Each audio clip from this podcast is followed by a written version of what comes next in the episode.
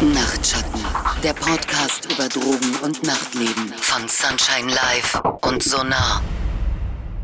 Willkommen zu einer neuen Folge Nachtschatten, der Podcast über Drogen, eine Produktion von Radio Sunshine Live und Sonar Berlin. Ja, heute wollen wir uns ein bisschen dem Phänomen ähm, Medikamentenmissbrauch im Hip-Hop wenden. Früher gab es Goldkettchen, heute wird Purple Juice in die Kamera gehalten. Der Drogenlifestyle wird offen gelebt, gehypt und zelebriert.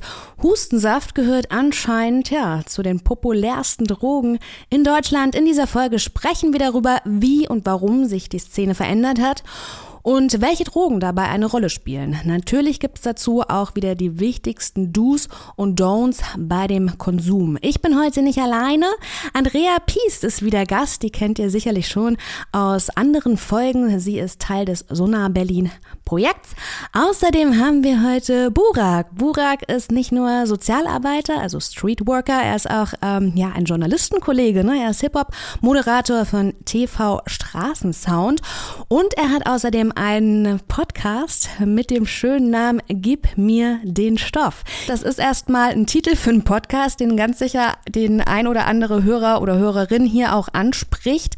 Ist es ähnlich wie unser Podcast? Geht es da nur um Drogen oder wie ist das Konzept dahinter? Also nein, es geht nicht nur um Drogen. Der Podcast soll eigentlich ähm, alle Themen abdecken, worüber es lohnt, sich zu unterhalten. Und der Podcast ist auch nur ein Bestandteil von dem Format. Also gib mir den Stoff, ist in erster Linie erstmal ein YouTube-Channel. Ja, so. Und der Podcast ist so äh, etwas, wo ich Leute einlade und mich einfach unterhalte über die verschiedensten Sachen, hat aber nicht nur was mit Drogen zu tun. Ja sondern das kommt so ein bisschen aus dem, ähm, kennt man doch, dass man was erzählt und dann die gegenüberliegende Seite sagt so, hey, erzähl, gib mir den Stoff, ich will das wissen, so hau raus nach dem Motto. Ne? Hat jetzt nicht nur was mit dem Stoff im Sinne von Drogen zu tun. Du hast ja nicht nur Expertise als Medienschaffender, du bist ja auch ganz klassisch Sozialpädagoge, aber der Schwerpunkt deiner Arbeit, der liegt schon auf Streetworker, oder? Genau, also ich bin Sozialarbeiter und Sozialpädagoge und ähm, Manche werden sich fragen, wo ist da der Unterschied? Das äh, steht einfach auf meinem Abschluss, also habe ich beide Titel so.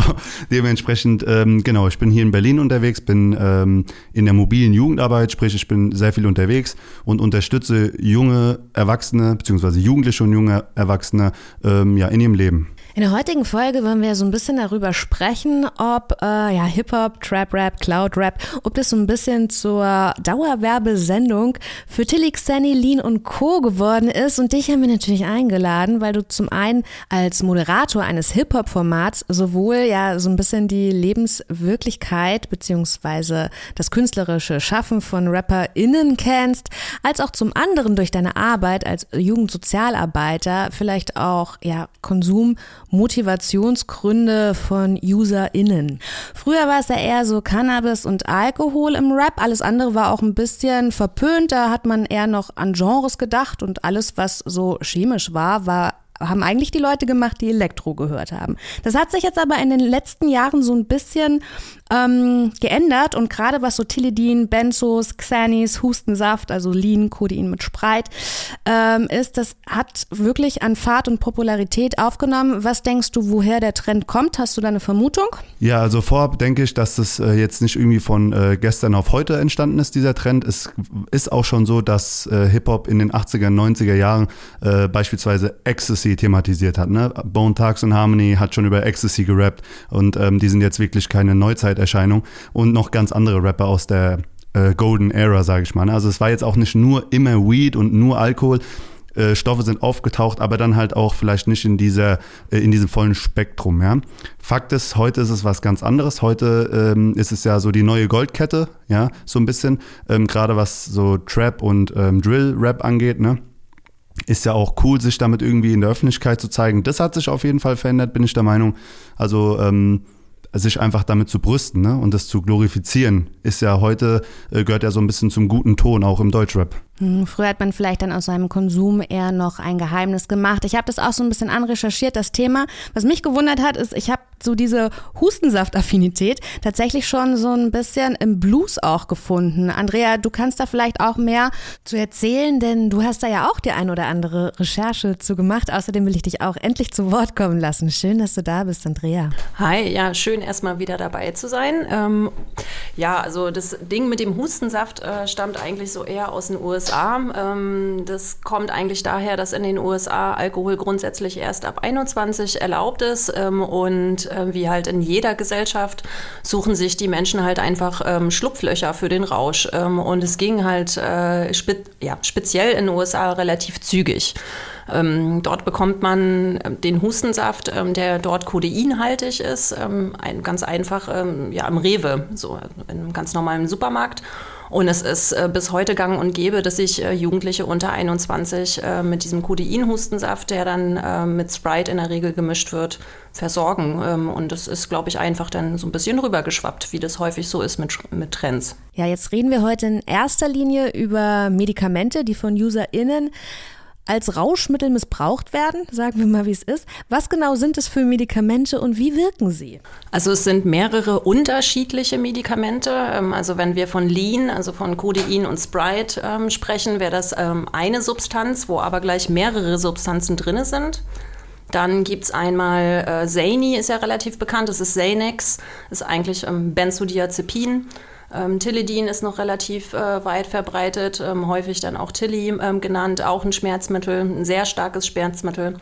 Und wenn man alle Substanzen letztendlich zusammenfasst, die so in dem äh, Bereich äh, Trap Rap verbreitet sind, sind es alles Downer-Drogen. Also selbst Alkohol oder äh, Cannabis sind auch Downer-Drogen, die halt ähm, eher betäuben, ähm, ja, beruhigen, sedierend, angstlösend wirken. So kann man das ähm, letztendlich zusammenfassen. Burak, Andrea sagt gerade, dass Downer in der Jugendkultur eine immer größere Rolle spielen. Wenn ich mich jetzt an meine Jugend erinnere, da waren es eher die Upper, ne? so Speed, ähm, Teile auch. Hast du eine Ahnung, warum äh, jüngere UserInnen sich mehr und mehr für Downer interessieren? Warum das jetzt gerade irgendwie so populär ist? Also ich schätze mal, äh, dass Speed und Kokain nach wie vor ein Thema ist. Ne? Ich glaube jetzt nicht, dass jetzt die eine Droge die andere komplett vom Markt nimmt und dann hat man von der nichts mehr gehört. Es ist gerade einfach auch ein Trend, muss man sagen, ja. Alles hat eine Phase, alles hat eine Zeit und was in den 90er Jahren vielleicht einfach Kiffen war, ist heute halt einfach dem Zeitgeist entsprechend äh, diese Downer-Droge, ich nenne es jetzt einfach mal so, ne.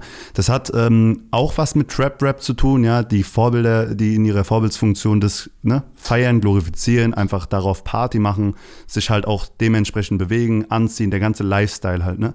Und ähm, warum jetzt unbedingt Downer gerade so im Gespräch sind oder so in sind, ja, vielleicht haben die äh, Jugendlichen und die ganzen Menschen einen Grund äh, dazu, sich so zu betäuben und äh, ihre Schmerzen nehmen zu lassen, weil sie vielleicht, äh, ja, alle Gründe dazu haben, ja. Andrea, du guckst so, als hättest du ebenfalls eine Theorie, weshalb Downer vielleicht gerade scheinbar so ein bisschen Trend setzen? Naja, eine Theorie ist vielleicht übertrieben. Man kann ja immer so ein bisschen nur mutmaßen. Und äh, gerade wenn so neue Drogentrends entstehen, ähm, gucken wir ja auch immer so ein bisschen auf die Gesellschaft. Ne? Was ist politisch gerade so passiert in den letzten Jahren? Wie weit ist äh, eine bestimmte Bevölkerungsgruppe beispielsweise belastet?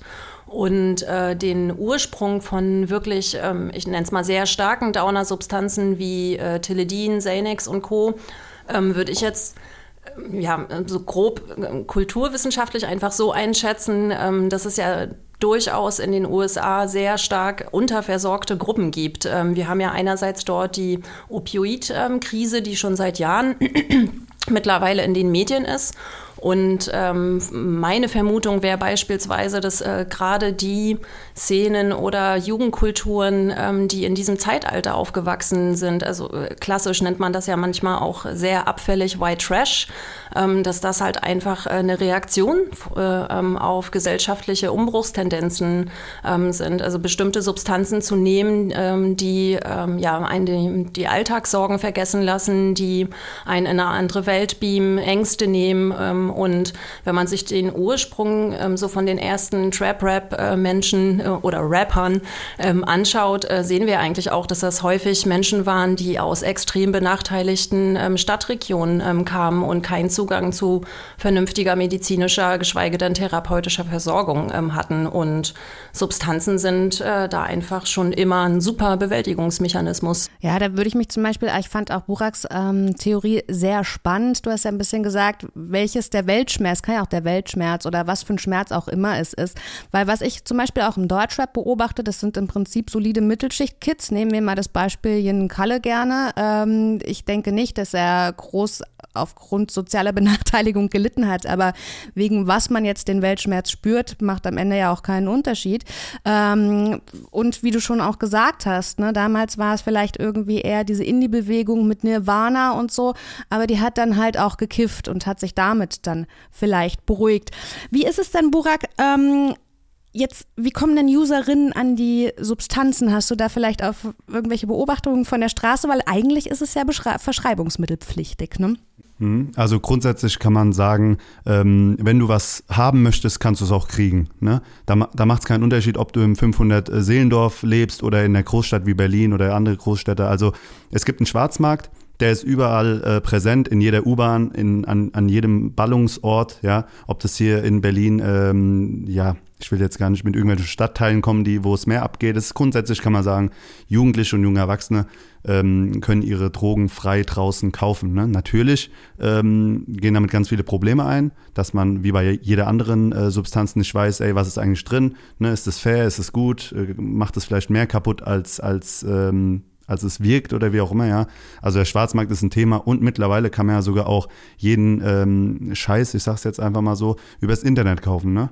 Stimmt, also, da haben wir eine sehr interessante Folge auch drüber gemacht, Drogenkauf über Telegram und wie die ganzen, ähm, genau, wie die ganzen Messenger im Prinzip auch heißen. Und teilweise gibt's ja sogar Instagram-Channel, ne?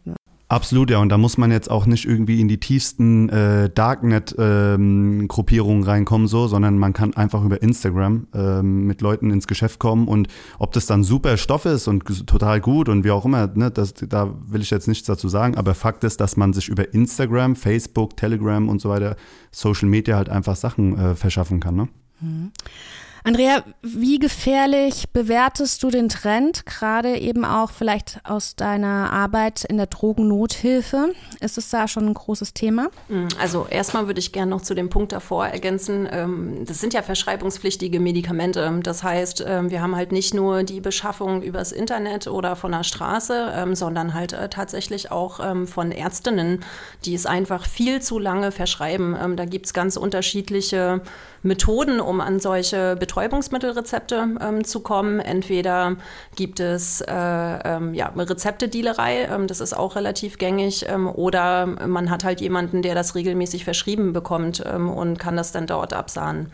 Ein anderer Weg ist halt auch gerade bei den Benzos, ähm, die äh, kann man dann nicht nur aus der Apotheke kriegen. Ähm, davon gibt es mittlerweile auch sogenannte NPS-Varianten, also neue psychoaktive Substanzen, die noch nicht im Betäubungsmittelgesetz äh, verankert sind. Und äh, ähm, ja, das nennen wir dann halt NPS-Benzos. Ähm, davon gibt es halt auch einiges. Ja, und so zum Risiko, ähm, das ist ähm, aus unserer Perspektive, also aus Sonar-Perspektive, sehr, sehr hoch. Ähm, denn letztendlich, ähm, also ich bleibe mal ganz kurz beim Thema Benzodiazepine. Das ist so das äh, ähm, ja, schwierigste Medikament oder das riskantere äh, Medikament von äh, den Dingen, die wir jetzt so gesprochen haben, weil das eigentlich ein Medikament ist, was man verschrieben bekommt, wenn man ähm, ein schweres Trauma erlitten hat, beispielsweise einen schweren Autounfall oder ein schweres psychisches ähm, Trauma oder wenn man äh, schwere Angstzustände beispielsweise hat, Panikattacken oder ähnliches. Ähm, und da ist äh, Benzodiazepin eigentlich ein tolles Medikament, um die Seele, den Geist erstmal ruhen zu lassen, um das Erlebte vernünftig zu integrieren und zu verarbeiten. Es ist aber so, ähm, dass es eigentlich nicht länger als fünf Wochen ähm, verschrieben werden soll. Und in diesen Wochen enthalten ist schon ähm, die sogenannte Ausschleichphase. Das heißt, man bekommt es vom Arzt verschrieben für maximal zwei bis drei Wochen in der Hochwirkung und wird dann wieder ganz langsam abdosiert. Ähm, man wird nach so kurzer Zeit wieder abdosiert, weil das Abhängigkeitsrisiko enorm hoch ist. In der Regel tritt es eigentlich schon nach vier bis maximal fünf Wochen ein, wenn man Benzodiazepine regelmäßig, also täglich ähm, konsumiert. Und man hat dann halt auch sehr heftige Entzugserscheinungen. Entzug grundsätzlich ähm, halt unter ärztlicher Aufsicht, nur im Krankenhaus. Ähm, und äh, daher ähm, halt von uns auch ähm, die, ja, einfach die Einschätzung, dass es höchst riskant ist. Die anderen Substanzen auch, Benzos aber ganz weit vorn. Okay, jetzt sind wir schon so ein bisschen bei den, also ich möchte es nicht Dosierungsempfehlungen nennen, aber wenn jetzt jemand ähm, sich doch weiß ich nicht, eingeladen fühlt, man möchte das probieren, weil man es jetzt tausendmal in irgendwelchen Hip-Hop-Videos gesehen hat. Ähm, kannst du da was zur Dosierung sagen? Und wie, jetzt hast du schon gesagt, nicht länger als fünf Wochen, aber wie sollte ich denn da rangehen an das Thema, wenn ich jetzt sehr neugierig bin? Also grundsätzlich muss man vorab ähm, sagen, dadurch, dass es alles Downer-Substanzen sind, gehen die alle auf unsere Atmung. Das heißt, ähm, wenn wir solche Substanzen konsumieren und uns überdosieren, besteht tatsächlich das Risiko einer Atemdepression ähm, und daraus die Konsequenz ist ähm, tatsächlich die Todesfolge. Also man erstickt dann letztlich. Der Safer-Use-Hinweis äh, von Sonar wäre dann an der Stelle, mehrere Downer-Substanzen auf gar keinen Fall ähm, als Mischkonsum ähm, zu kombinieren. Ähm, da geht es ja dann schon beim Lean los. Ähm, da haben wir eigentlich schon ähm, im Getränk an sich äh, einen Mischkonsum, weil der Codein-Hustensaft bereits aus zwei unterschiedlichen Substanzen ähm, besteht, plus nochmal äh, ähm, dann Sprite dazu, äh, beziehungsweise halt irgendein Softdrink mit äh, Kohlensäure und Zucker, was natürlich auch dazu führen kann, wie beim Sekt, ähm, dass es halt ein bisschen schneller wirkt. Wenn wir darauf dann noch äh, ein bisschen Alkohol trinken oder einen Joint rauchen, ähm, haben wir schon insgesamt vier, mindestens vier Substanzen, die ähm, unsere Atmung ähm, beeinflussen. Das heißt, äh, Finger weg von Mischkonsum bei diesen Substanzen, bei einer, wenn es geht, bleiben. Ja, also bei Teledin ist es so, ähm, das ist ja ein starkes Schmerz, Schmerzmittel. Ähm, das bekommen wir ähm, eigentlich so nach Bandscheibenvorfällen beispielsweise. Ähm, ist auch verschreibungspflichtig ähm, und äh, das kommt in so einer flüssigen Form da muss man dann oben auf so eine Pumpe drücken und da kommen dann äh, mehrere Tropfen raus. Ähm, wenn, bei den Pumpstößen ist es so, ähm, dass ein Pumpstoß ungefähr 12,5 Milligramm Wirkstoffgehalt hat. Ähm, die Wirkung geht relativ schnell los innerhalb äh, der ersten 15 Minuten äh, und äh, man sollte versuchen, die 50 Milligramm am Anfang nicht, ähm, zu, äh, nicht zu überschreiten. Ist das dann unabhängig von Körpergröße und Gewicht oder wie ist das zum Beispiel bei mir 1,68 Zwerg mit meinen stabilen 60 Kilo? Ja, und genau da geht es dann halt los. Ähm, das ist ein verschreibungspflichtiges Medikament und eigentlich legen die Ärztinnen ähm, die Form ähm, beziehungsweise die Dosierungsform ähm, fest, ob äh, es jetzt ein Mann beispielsweise ist oder eine Frau, davon hängt es halt auch letztendlich ab. Und wir können keine sicheren Anweisungen geben, wie man möglichst risikoarm diese Substanzen ähm, konsumiert, weil wir alle keine Ärztinnen sind. Was wir aber sagen können, ist, ähm, wenn eine Tablettenform verfügbar ist, ähm, bei Benzodiazepin ist das in der Regel so, Teledin auch, möglichst ähm, wie, ähnlich wie bei Ecstasy äh, mit einer halben ähm, Dosis anzufangen und wirklich ähm, ja, zu warten, bis die Wirkung eintritt ähm, und vorsichtig nachzulegen. Generell muss man halt einfach nochmal dazu sagen, ähm, der Unterschied ähm, zu Partydrogen ähm, wie MDMA ähm, oder Ecstasy oder Speed ist unglaublich groß. Ähm, wir sagen eigentlich immer, dass äh, Benzodiazepine und Co. keine Partydrogen sind, auch nicht zum Runterkommen und äh, dass man, wenn es möglich ist, ähm, sich gerne andere Alternativen suchen sollte. Aber wenn es jetzt keine Partydrogen sind, die Frage geht jetzt an euch beiden. vielleicht hast du da auch, Burak, ähm, Beobachtungen aus deiner Arbeit. Ähm, für was nutzen das die Kids und vor allen Dingen, warum konsumieren sie denn so riskant? Weil was Andrea jetzt erklärt hat, wow, das, damit muss man sich ja auseinandersetzen und ich kann mir kaum vorstellen, dass das eine 15-Jährige oder ein 15-Jähriger tut. Wie sind so deine Beobachtungen? Ja, also ich muss dir da ein Stück weit widersprechen. Ich denke, äh, die Party ähm, ist immer individuell. Ne? Meine Party ist nicht deine Party und vor allem 15-Jährige feiern vielleicht auch anders als 25- oder 35-Jährige. Ähm, ich meine, im Endeffekt, was macht eine Droge mit dir? Ne? Du kommst in einen Rausch, ja, dein, de, deine Wahrnehmung wird verändert und je nachdem, ähm, welche Gründe man hat, um sich die Wahrnehmung verändern lassen zu wollen, ne, ist natürlich auch ähm, der Umgang mit Drogen einfach anders. Ne? Es gibt äh, Kids und Jugendliche, die sagen, ey, ich mache das ganz bewusst, ja, und ich meine Kids und Jugendliche, ne, 16, 17, 18 Jahre, die mir erzählt haben, hey, einmal im Monat habe ich da Bock drauf und dann mache ich das mit meinen Freunden im Keller, wir hören Mucke, chillen ab und äh, ziehen uns das rein.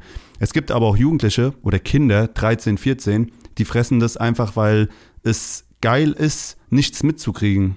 Ja, weil es geil ist, weil es cool ist, weil die eh schon nett in die Schule gehen und der Lehrer ist scheiße, der Vater ist nie zu Hause und ähm, mein Gott, man hat eh nichts zu verlieren. Und Jugendliche, Kinder und Jugendliche und auch junge Erwachsene sind meistens sehr, sehr weit Heutzutage sind die verdammt weit. Ich weiß nicht, ob ich mit 15 so weit war wie ein 15-Jähriger heute. Teilweise auch schon so reflektiert. Um auf die Party zurückzukommen.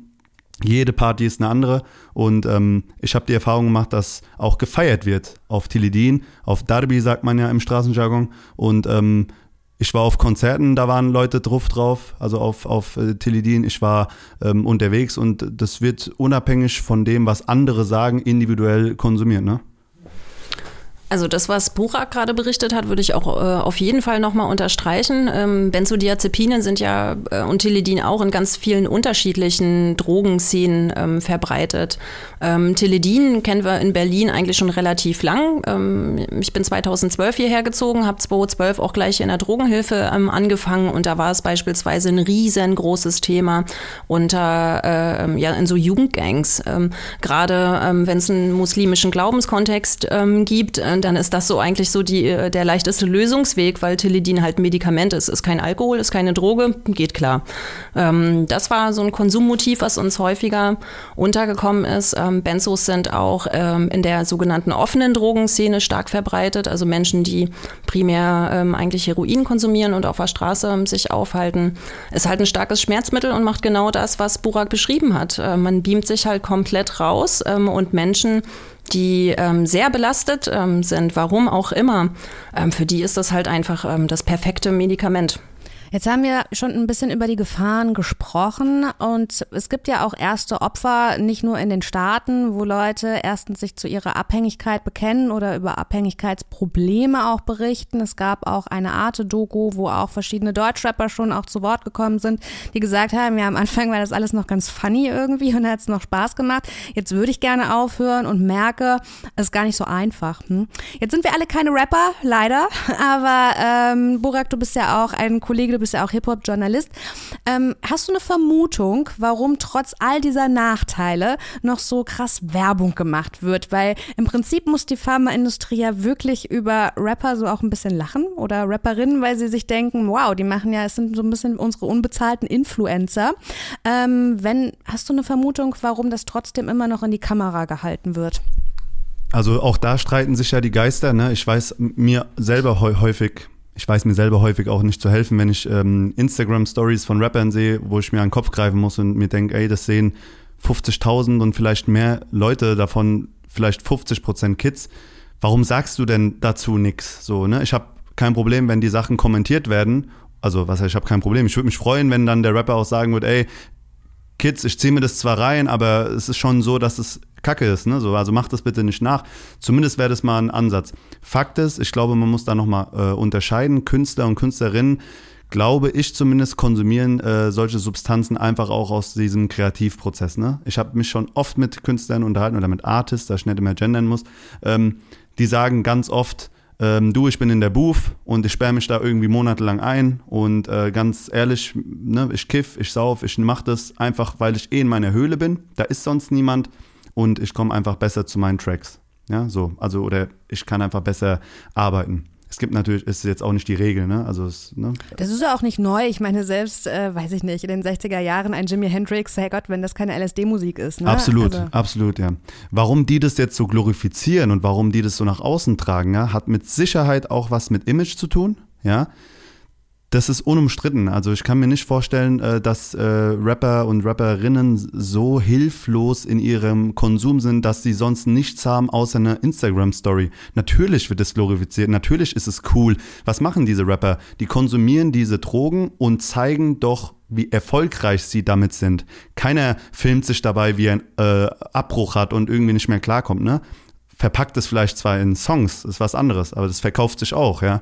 Sondern es wird glorifiziert im Sinne von, schaut mich an, ich baller mir das Zeug, aber ich fahre dicke Karren. Ich trinke Lean, ich habe einen Joint in der Hand, aber ich bin im teuren Studio. Ich habe geile Klamotten. Es wird assoziiert und ich habe nichts dagegen, wenn Rapper oder Rapperinnen, Künstler Sachen konsumieren. Ich zeige nicht mit dem Finger auf irgendwen und muss keinen erziehen. Ne?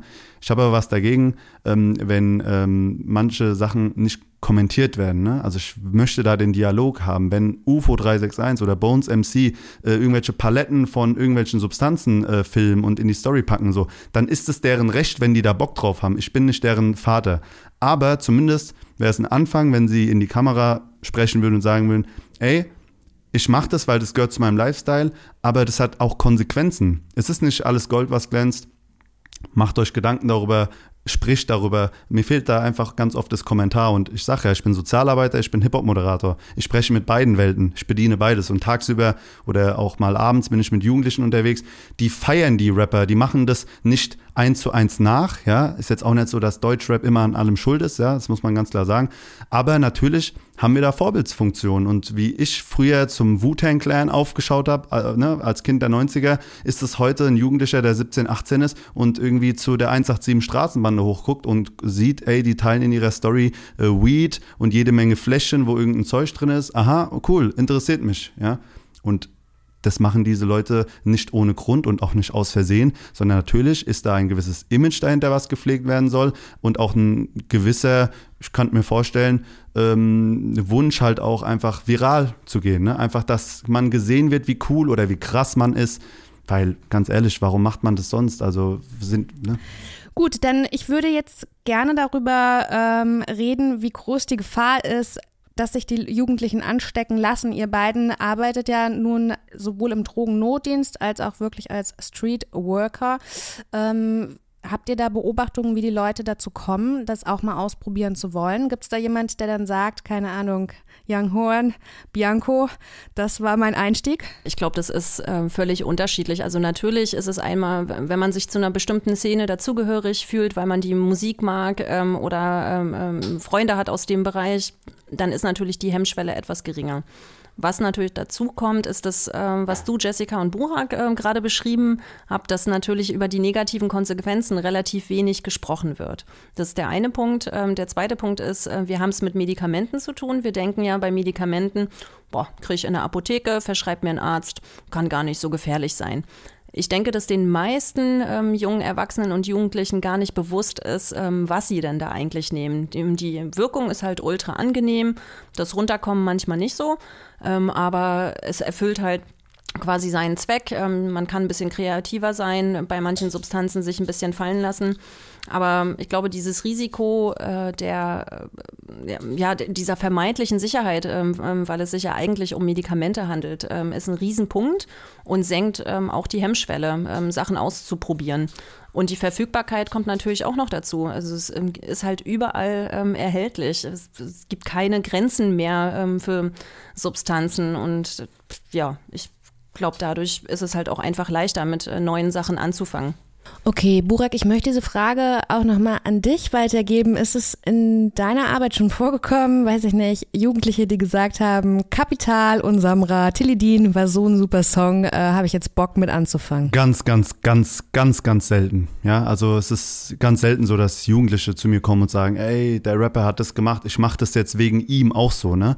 Ich will es nochmal sagen, ähm, einfach weil es mir wichtig ist. Äh, man kann keine ganze Hip-Hop-Szene dafür verantwortlich machen. Es sind individuelle Künstler und Künstlerinnen, die vielleicht auch Probleme haben, die sich künstlerisch äußern, was auch sehr wichtig ist. Ne? Ich will Kunst eigentlich frei haben, weil ne, ist immer gut. Äh, das nochmal vorweg. Und Jugendliche und junge Erwachsene kommen ganz selten zu mir und sagen, ey, der und der hat das gemacht, wegen ihm mache ich das jetzt auch. Die meisten Jugendlichen und ähm, Kinder auch, die irgendwie den Drang verspüren, sich wegzubeamen, haben kein einfaches Leben.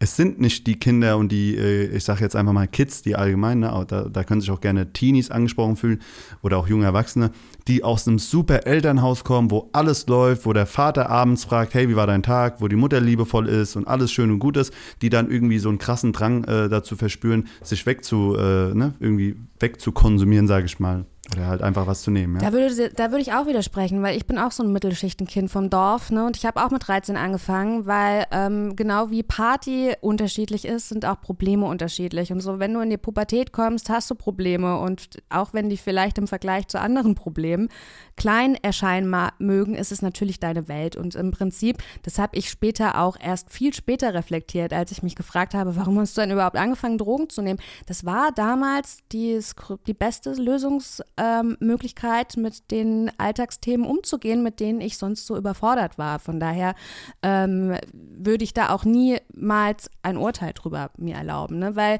Menschen machen keine dummen Dinge. Niemand steht morgens auf und denkt sich, hey, ich will jetzt mal was grob Blödes tun, sondern jeder handelt so klug, wie er kann und ähm, ergreift die besten Lösungsmöglichkeiten, die er hat, ist so meine Theorie. Ja, und ich finde, dass äh, letztendlich genau das äh, der Punkt ist. Also Substanzkonsum zum Ausprobieren äh, im, im, Jugendalter, ähm, das wissen wir aus der Forschung, das gehört mittlerweile zum Erwachsenwerden irgendwie dazu. Ähm, das bedeutet nicht, ähm, dass Jugendliche sich jetzt irgendwie wegschießen sollen oder so. Das ist halt einfach die Realität. Substanzen werden ausprobiert und werden aber aus unterschiedlichen Gründen weiter konsumiert oder dann später regelmäßig oder abhängig konsumiert. Es gibt eine Bevölkerungsgruppe, ähm, die ist halt ultra belastet. Das sind die Menschen, die ähm, in der Regel später auch eine Abhängigkeitserkrankung entwickeln.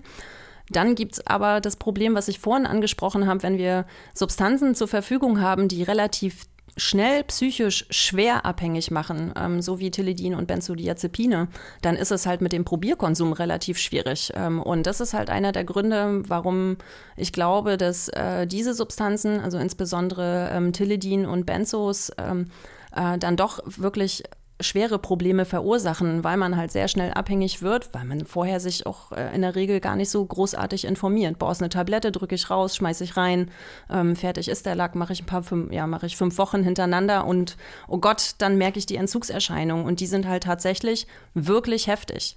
Ähm, das läuft nämlich letztendlich so ab, dass wenn man beispielsweise Benzos äh, bei einer ähm, Angst- und Panikstörung ähm, verschrieben bekommen hat ähm, und das dann wieder äh, ohne ärztliche Aufsicht äh, beispielsweise abdosiert, ähm, dass dann die Symptome, die man vorher hatte, ähm, noch viel, viel, viel stärker sind ähm, als vorher. Und das ist, das äh, macht unglaublich Angst. Und natürlich schmeißt man dann halt wieder Benzos rein, äh, weil man diese negativen Konsequenzen natürlich nicht haben möchte. Und das ist letztendlich so ein Teufelskreis, den ja letztendlich auch viele ähm, Artists in ihren Tracks ähm, ähm, beschreiben, dass einfach aus dieser Spirale gar nicht mehr rauskommen und dass es immer wieder so dieser gleiche Kreislauf ähm, ist. Jetzt, ähm, wenn man gerade über Medikamentenmissbrauch redet, wird oft gelacht und das wird so ein bisschen abgetan von wegen Deutschland hätte kein Medikamentenproblem. Äh, jetzt gleich, äh, gerade im Vergleich zu den USA ist jedoch die Welt noch in Ordnung. Wie würdet ihr das aus eurem Arbeitsalltag bewerten? Ist es so? Ist die Welt hier noch in Ordnung? Jo, also Medikamente, das ist eigentlich so das heimliche Abhängigkeitsproblem in Deutschland. Äh, da spricht äh, eigentlich so gut wie niemand drüber. Ähm, Zahlen sind auch echt schwer dazu zu finden. Wir gehen eigentlich aktuell davon aus, dass circa 2,9 Millionen Menschen in Deutschland abhängig und missbräuchlich äh, Medikamente konsumieren. Dazu kommt es ungefähr 5 bis 6 Prozent aller Medikamente äh, in Deutschland schwer suchtkrank machen. Das heißt, die müssen eigentlich unter ärztlicher Aufsicht ähm, verschrieben werden. Mal so zum Vergleich. Ähm, Cannabis da gehen wir davon aus, dass ungefähr 600.000 äh, in Deutschland regelmäßig ähm, konsumieren. Alkohol sind wir bei 1,9 Millionen, die abhängig sind. 6,7 Millionen ähm, äh, konsumieren riskant. Wenn wir das nochmal vergleichen, fast drei Millionen abhängig von Medikamenten, pff, ja, finde ich, ist schon ein ganz eindeutiges Problem. Und davon sind nicht wenige ähm, junge Menschen. Das kommt auch noch dazu. Da gibt es unterschiedliche Risikogruppen. Wann suche ich mir denn, denn nun Hilfe, beziehungsweise wann rate ich einem Freund dazu? Und vielleicht auch, wie rate ich einem Freund dazu? Da kannst ja Burak, wenn du jetzt sagst, habe ich jetzt beobachtet, ich finde, wir sollten da nochmal drüber reden. Auf jeden Fall, ja. Grundsätzlich sollte man über alles sprechen können, ja. Ich muss auch noch mal ganz kurz sagen, äh, die Sachen, die wir hier besprechen, sind natürlich auch ganz oft ein bisschen pauschal. Ne? Man muss wirklich so viel unterscheiden. Ne? Was ist überhaupt Konsum? Was vergleichen wir hier womit? Ne? Natürlich gibt es Kinder, die aus reichen, guten Elternhaus, äh, aus einem reichen, guten Elternhaus kommen, die trotzdem voll die krassen Probleme haben und, und, und. Ne? Nur mal als kurze Anmerkung, aber leider haben wir keine drei Stunden Zeit hier. Ja, ähm, ja und was ich raten würde, also ähm, über Gefühle sprechen zu können und über Probleme sprechen zu können, ist in diesem Land sowieso ein Thema. Ja, vieles wird verpönt, ja, vieles äh, ist ein Tabuthema, vieles darf man auch nicht ansprechen. Und ähm, wenn dir dann einfach nur dein bester Freund bleibt, der vielleicht aber dasselbe Problem oder ein noch größeres Problem hat, ja, dann hast du, Dankeschön, Arschkarte gezogen, ja. Das heißt, ich kann immer empfehlen, und das ist, klingt jetzt vielleicht ein bisschen schnarchig, aber ähm, es gibt ganz, ganz viele Stellen, in Deutschland glücklicherweise die anonyme Beratung anbieten. Ja? Das heißt, ob das Suchtberatungen sind oder ob man den Krisendienst anruft, wenn man sich nicht weiter weiß oder ob man äh, das Glück hat, ähm, von einem Sozialarbeiter mal angesprochen zu werden auf eine Streetwork-Runde. Man soll erstmal aus dem Kopf rauskriegen, meiner Meinung nach, dass es verpönt und verboten und scheiße ist, wenn man zugeben darf, dass man irgendwo ein Problem hat. Ja? Äh, wenn wir das erstmal raus hätten, ja, das wäre super. Und danach ähm, muss ich sagen, wir haben sehr viele Angebote. Viele sind ein bisschen verschnarcht und auch institutionalisiert, auf jeden Fall. Ähm, viele aber auch mittlerweile nicht mehr. Und da kann ich nur jedem den Tipp geben, ähm, sich zu informieren und wirklich auch nach aktiv nach Hilfe zu fragen, auch wenn es ein bisschen äh, schwierig ist und auch nicht von heute auf morgen gehen muss, ja. Aber wenn ihr Probleme habt, ihr seid damit nicht alleine. Es gibt ganz, ganz viele Menschen, die ganz genau ähm, ich sag mal, sensibel genug sind, mit euch darüber reden zu können. Das muss auch niemand wissen, es muss kein Name genannt werden, das kostet nichts. Wir können das immer auf Augenhöhe machen, weißt du, und äh, nicht verurteilen und so. Und die Polizei weiß auch nichts davon. Ähm, und die Eltern wissen meistens sogar noch nicht mal was davon. Und da kann ich wirklich jedem nur ans Herz legen, fasst euren Mut zusammen und ähm, holt euch Unterstützung, wenn ihr wollt, dass euch ge ge geholfen wird, aber es einfach nicht funktionieren möchte. Ne? Geht raus und werdet aktiv, ruft Leute an, kümmert euch so ein bisschen um euch selber. Das ist vielleicht auch wirklich noch eine wichtige Information, die mir auch gar nicht so bewusst war, dass ähm, ich mir helfen lassen kann, ohne dass, weiß ich nicht, Erziehungsberechtigte oder eben die Polizei ähm, darüber in Kenntnis gesetzt wird. Andrea, hast du da auch noch Anlaufstellen, die du ans Herz legen möchtest? Na, vom Prinzip her hat äh, Burak eigentlich schon das Nötigste und Möglichste ähm, gesagt.